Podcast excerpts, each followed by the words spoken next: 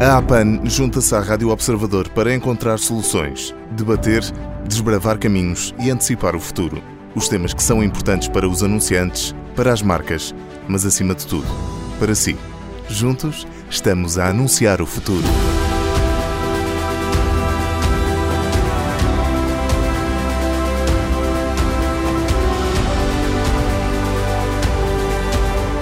Neste episódio do A Anunciar o Futuro, em destaque está a importância dos valores das marcas e das empresas na atração de talento. E mais do que atrair recursos humanos de qualidade, importa cada vez mais perceber como é que se retêm os melhores profissionais. Para nos esclarecer acerca da importância deste novo tipo de marketing direcionado, não aos clientes, mas aos colaboradores, está connosco Inês Veloso, diretora de marketing da Randstad. Inês, bem-vindo, obrigado por se juntar a nós. Obrigada. Inês, esta abordagem ao marketing com o objetivo de captação de talento tem o nome daqueles orlhudos, Employer Branding. Explique-nos lá resumidamente, afinal, o que é que é o Employer Branding e qual a importância desta prática, se assim se pode dizer. Então, o Employer Branding não é mais do que a dimensão da marca naquilo que está relacionado com a marca enquanto entidade empregadora. E aquilo que se sabe hoje é que a marca enquanto entidade empregadora tem uma dimensão que também ela tem de ser trabalhada e é sempre percepcionada, mesmo que seja de alguma forma ignorada pela empresa. E embora sofra impactos daquilo que é a minha marca em termos corporativos e até ligada àquilo que são os meus produtos, na verdade isso não é decisivo ou seja, eu posso ter situações em que a minha marca é uma love brand de consumo, uhum. mas que na verdade eu não tenho atratividade para trabalhar enquanto marca empregadora, enquanto employer brand. E é também neste contexto que surgem aqueles rankings das melhores empresas para trabalhar, por exemplo? Sim e não. Ok. então aqui vamos ao, ao, ao sim. Sim, Uh, obviamente que os estudos clima organizacional e os estudos internos que, que, se focam na experiência do colaborador impactam naquilo que é o employer brand da minha marca. Não no sentido em que também existe uma percepção externa que nem sempre está bem construída, porque a grande diferença do employer brand para aquilo que é o consumer brand ou que é o corporate brand é que muitas das vezes o facto de não ser trabalhada, ela acaba por viver muito mais de percepções do que de factos. Uhum. E por isso é que é tão importante que as empresas consigam trabalhar também esta sua dimensão para que a sua percepção de marca seja também ela mais próxima da realidade e dos valores que a própria organização tem enquanto entidade trabalhadora. Ou seja, não basta a empresa ser de facto boa para trabalhar, tem também que ser conhecida como sendo uma boa empresa para desenvolver a atividade profissional, é isso? Como tudo na vida, não basta apenas ser, é preciso também parecer, parecer. ser e ter aqui esta componente também da imagem. E em Portugal, em particular nas empresas nacionais, parece-lhe que as direções de recursos humanos já estão sensibilizadas para a importância do employer branding?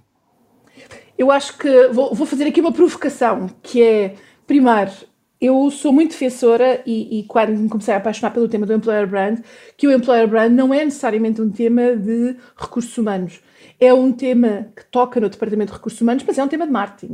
Uhum. E, portanto, o marketing não se pode aqui subtrair, até porque os canais de comunicação da marca são os mesmos enquanto entidade empregadora.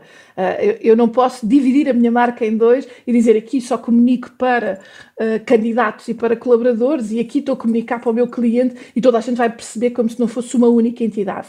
E, portanto, este tem que ser um princípio e uma ligação que tem que ser comunicada. A sensibilidade das empresas Aquilo que nós sabemos é que a percepção dos portugueses, e aqui estou-me a fundamentar no Randstad Employer Brand Research, que é o um, maior estudo independente de Employer Brand e que já tem 21 anos a nível internacional, já com 6 anos de história em Portugal, e aquilo que nós vemos nos resultados deste estudo é que os portugueses uh, têm uma percepção muito mais positiva sobre as empresas que atuam no mercado nacional em valores como seja a saúde financeira e a reputação, uhum. do que propriamente naquilo que são os critérios que eles dão mais valor numa decisão de emprego. E isto porquê? Porque a questão da reputação está muito ligada àquilo que também é a minha marca corporativa, a própria saúde financeira acaba por estar aqui acoplado, e portanto aquilo que podemos uh, ver com base neste estudo é dizer que as empresas ainda trabalham pouco a sua comunicação daquilo que é a minha proposta de valor. O que é que é experimentar a minha marca? O que é que é trabalhar na Randstad, aqui digo a, a, empresa onde eu trabalho, mas em qualquer uma destas empresas, o que é, na verdade, esta experiência de marca, esta proposta de valor para colaboradores e para o talento. Então é parece-me que, tem, que tem que haver aqui uma articulação mais estreita entre os recursos humanos e o marketing. Sim, esta também é uma disciplina relativamente recente. Estamos uhum. a falar, o, o Employer Brand, estamos a falar de, de, conceito, de um conceito que surge no século XX, portanto não estamos propriamente a falar de uma disciplina com muito tempo. É muito interessante, em algumas empresas, principalmente americanas, já vemos uh, o conceito de Employer Brand ter uma função, é uma função direta para CEO e não está nem no marketing nem nos recursos humanos. Nós em Portugal temos hoje cada vez mais empresas com pessoas só dedicadas a Employer Brand e aqui com este misto, esta função mista, às vezes até bipartida uh, em termos de report, que tem a gestão de pessoas por um lado e que tem o marketing por outro. Este tem muito a ver com, com aquilo que é a própria estratégia da empresa. O maior desafio, e que tem que ser muito claro, é que, ao contrário daquilo que acontece em, em muitas marcas de consumo, não vale a pena investir um ano e no ano seguinte achar que reduzir budget é possível. Porque o, o consumidor aqui, que na verdade é o candidato e é o colaborador, uh, é uma troca, não é uma relação uh, de compra, é uma relação de troca. E aquilo que nós procuramos nas pessoas é valor acrescentado para as empresas e o que as pessoas procuram nas empresas é valor acrescentado também para si, para a sua experiência de vida e profissional.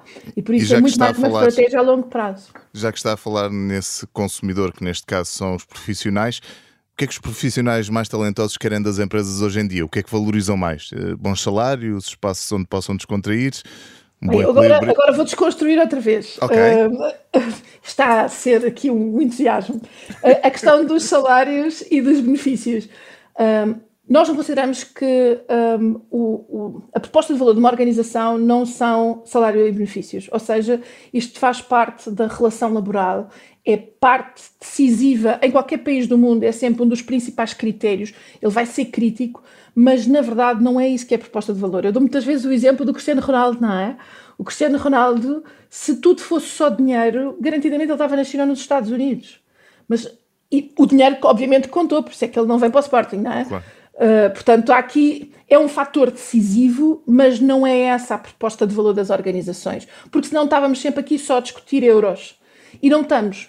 E por isso, quando nós olhamos para aquilo que move os portugueses, aquilo que neste momento é um dos critérios mais importantes é a conciliação entre a vida pessoal e profissional.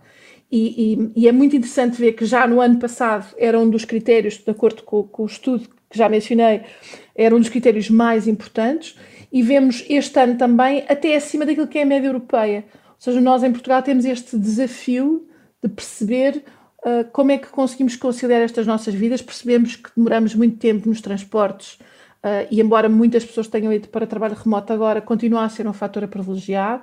A questão dos horários, a disponibilidade de horários.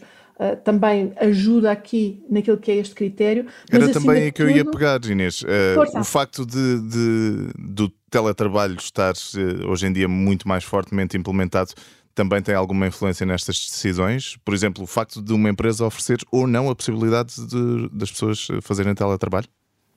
Sim, eh, há aqui, há aqui dois pontos interessantes. Primeiro, eh, já vi algumas empresas com esta tendência antes do Covid, mas que a utilizavam como benefício, não é? Punham uhum. dentro dos pacotes de benefícios e para atrair talento. Eh, depois, quando fomos todos, quando muitos nós fomos, foram obrigados a passar aqui para este conceito de trabalho remoto, deixou de ser. Eh, havia aqui o desafio da própria conciliação, porque tínhamos filhos em casa, porque estávamos fechados, etc. Eh, e, portanto, continuámos a não ver esta satisfação do tema da conciliação. E interessante vai ser perceber o que é que vai acontecer agora a seguir. Eh, este depois, quando deixarmos de ter estas restrições, mesmo agora a partir do dia 14, eh, de junho, que já não vamos ter teletrabalho obrigatório, o que é que vai ser a decisão das empresas? O que é que as empresas vão aqui? Sabemos que ainda estão condicionadas naquilo que é o espaço de trabalho, mas como é que vão garantir esta conciliação? E vimos em estudos durante eh, a época Covid, e isto é um, é um facto interessante, Portugal foi sempre dos países que maior dificuldade apresentou nesta conciliação de ter a família dentro de casa e das escolas estar fechadas, e, e sempre fomos aqueles que mais sofreram, e muitos, uh, muitos estudos apontaram que até sentíamos que trabalhávamos mais. Portanto, há, há, aqui desafios do que é que é este conceito de conciliação.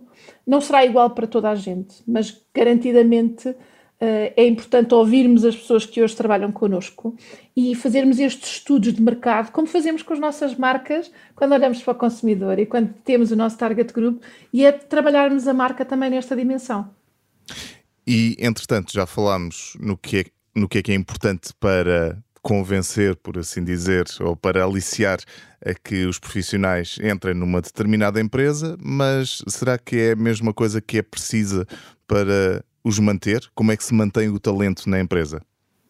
Sim, não é, não é a mesma coisa. Eh, eu tive há, há muitos anos atrás, não que eu não seja novíssima, mas há muitos anos atrás, numa entrevista de emprego, tive um, um, um diretor Uh, e por acaso depois acabei por ficar, mas lembro-me perfeitamente nele na entrevista, ele dizia: Sim, sim, isso é tudo muito bonito, mas isso é a fase do namoro, não é? Isso é o princípio em que está tudo bem. Mas e depois, como é que acha que vai ser a experiência de trabalhar aqui? Quando deixa é um de ser tudo cor-de-rosa, não, é? não é? Exatamente. Quando deixamos aquele. Depois do primeiro mês de namoro, não é? Aí é que começa a, a perceber-se se é, se é para durar ou não. Uh, e este tem que ser um, um, um, trabalho das empresas. A primeira coisa que tem que ser muito clara é a empresa tem que ter esta proposta de valor claramente definida e não pode fazer o overselling. Ou seja, não posso dizer que é muito mais divertido, que é muito melhor, que a progressão de carreira uh, está assegurada e depois, quando esta pessoa vem trabalhar para o, para o seio de uma equipa, ela vai começar a ouvir e não tem só uma fonte de informação. E se, aquela, se aquilo não for verdade, se aquilo que eu apresentei como a mais-valia desta função não for uma realidade, esta pessoa rapidamente se vai embora, um, ou então, em muitas situações, fica e não é pelos principais motivos. É, é interessante que nós nos primeiros anos que fizemos este estudo, Employer Brand Research, em, Portugal, aquilo que víamos era que o principal motivo de retenção era a localização. Uhum. E isto é assustador, não é? Quando, se nós pensarmos que nas nossas empresas a maior parte das pessoas não muda porque é próximo da minha casa, onde tenho os miúdos no, na escola, e isto é assustador porque não deve ser este o valor que nós procuramos e temos muito mais que estar preocupados com aquilo que é as pessoas sentirem-se realizadas, sentirem-se mais felizes, sentirem e não tanto este fator localização. Portanto, Por isso, há, há desafios importa, na retenção. Importa ficar pelas razões certas, não é? Exatamente. Exatamente. Estivemos a falar acerca da atração de talento através do Employer Branding. Para isso esteve connosco Inês Veloso, diretora de marketing da Randstad. Muito obrigado por se ter juntado a nós e até breve, Inês. Obrigada, até breve.